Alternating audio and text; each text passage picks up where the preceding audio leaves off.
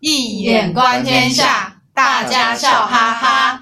各位听众朋友，大家好，欢迎来到《一眼观天下》的节目。我是主持人小蜜蜂，在场的还有我们的学员少霞。嗨，大家好，我是少霞。Cherry，嗨，大家好。还有我们的老师张义生老师。大家好。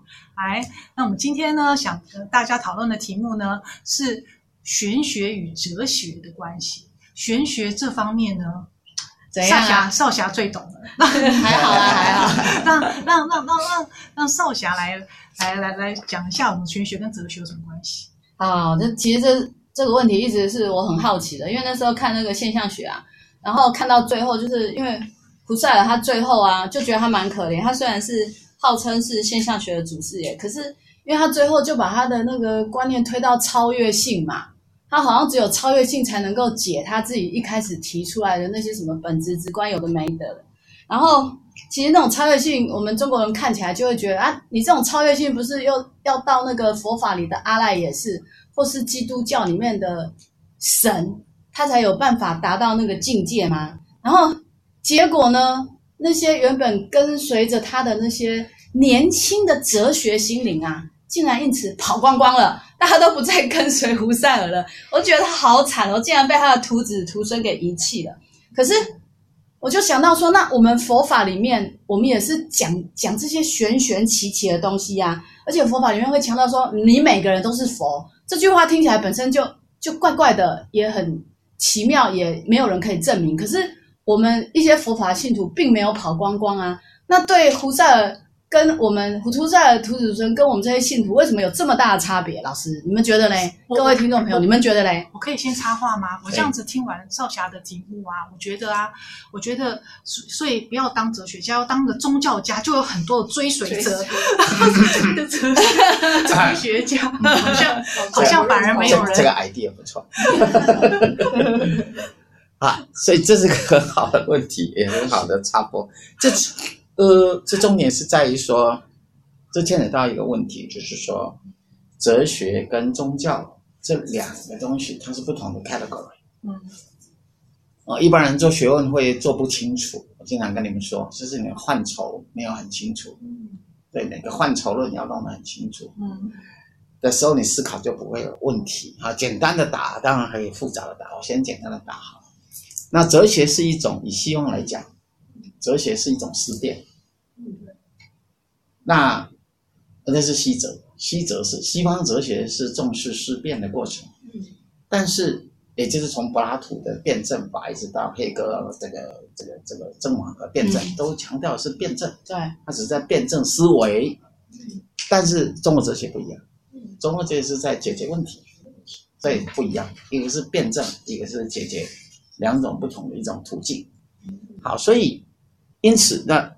因为少侠刚刚问的是西方现象学，不是西方哲学。西方哲学是重视思辨嘛？嗯，是啊。重视思辨跟宗教不一样。重视思辨，你讲到超验。对啊。请问什么叫超验？Transcendence，假使超验，它也有超越的意思。嗯。那，你刚刚用的是超越嘛？是吧？对啊，超越性啊。超，超越性。超越性跟超验又不太一样，但它原来是有 transcendence 这个这个意思啊。transcendence 的话，其实也是可以是超越，也可以是超验。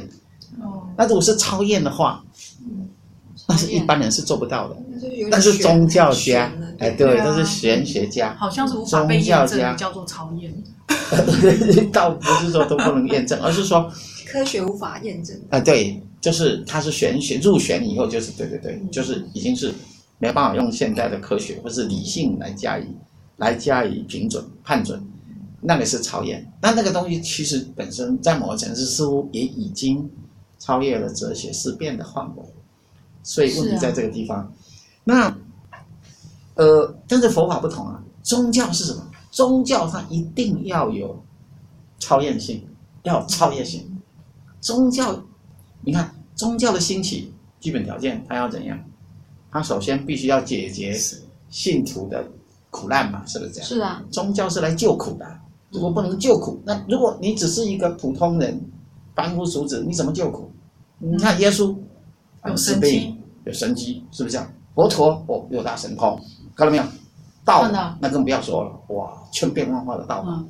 那宗教的根本就是救苦啊！啊，救苦一定要有超越性，你没有超越别人，没有超越能力，你怎么去救苦呢？所以就是要像救世主的样子，才可以成为教主，要精通各种法门，才能够成为教主，对吧？对啊。所以当然，如果你超验性越重，信徒越多，那难道是胡塞尔他没有那个那个？救世主的本质，可是他却想要去做这件事情，所以才搞成这样吗？呃，你我知道你半开玩笑哈，我们把这个，我们就回到现象学。那我现在不讲这个简单，我要讲复杂的哲学的它的背景啊，就是现象学本身从胡塞尔开始，他开启了现象学，所以他是现象学的始祖。严格上来讲，其实胡塞尔他的贡献非常的大，没错。没有胡塞尔的话，后面的开启的有关这个。应用胡塞尔现象学的应用以后，像海德格以后的这英港等这些应用在文学上，在哲学的这种论证上，尤其是开启了这个啊、呃，从现象学到诠释学，诠释学这条路子其实都是靠现象学的这个胡塞尔的现象学的方法论从那里开始。胡塞尔最早期的那个啊、呃，这个逻辑学的研究，Investigational Logics。其实他原来谈的是一个希望说用一种呃科学的方式来证实人文的真实性嘛，啊，也就是说开始走的路子其实是是一种比较属于客观的论证模式，嗯，可是到最后他又化成了不只是主观而是超观，对呀，对，就要开悟者有神通的人才有办法解决的东西，所以这是这造成他的很大的一种矛盾。那虽然不是啊，他因为这原因出在哪里呢？你们知道出在哪里吗？原因出在哪里？对，原因是出在说他的方法论没有讲得很清楚。虽然他写很多书，嗯、可是都没有很具体的把他的方法呈现出来。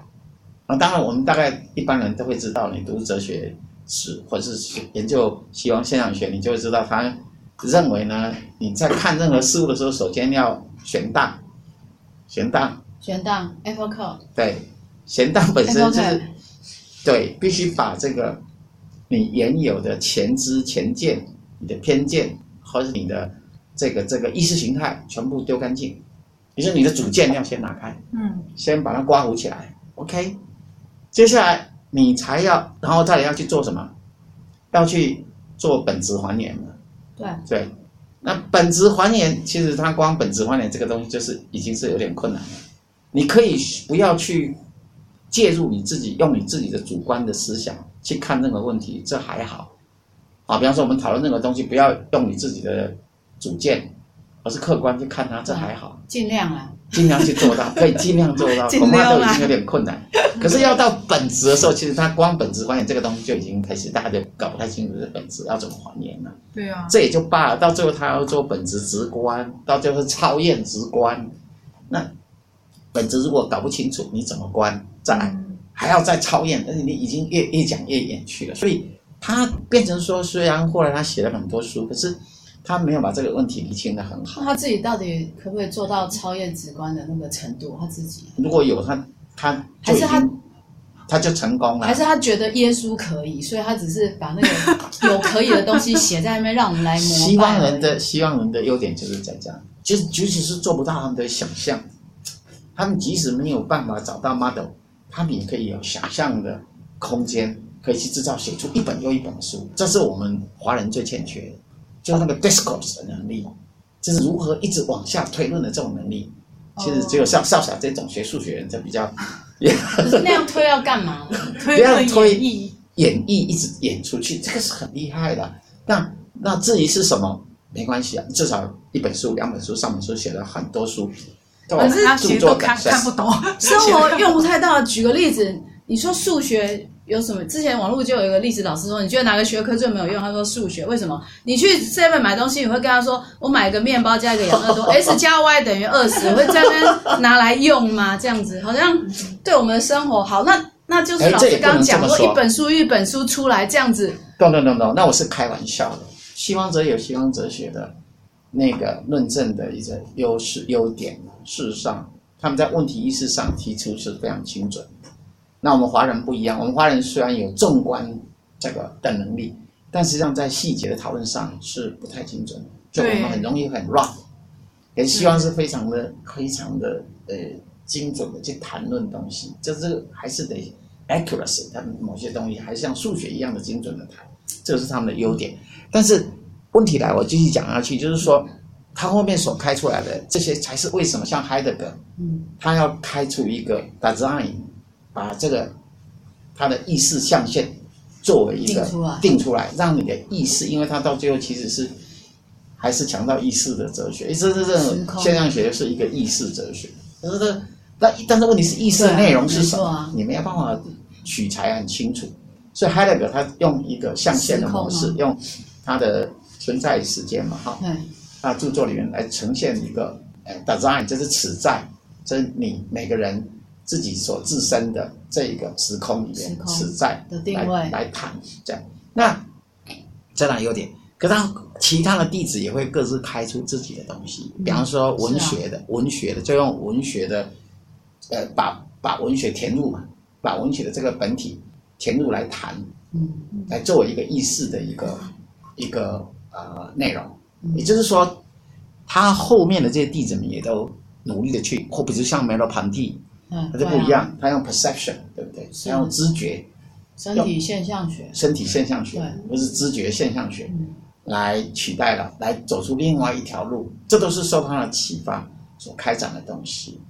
那重点是说，他焦点不太一样，他们的焦点就不同，而且补足了这个，还呃补足了这个胡塞尔他原先的现象学所没有的，他们具有这些优点。这样，那但是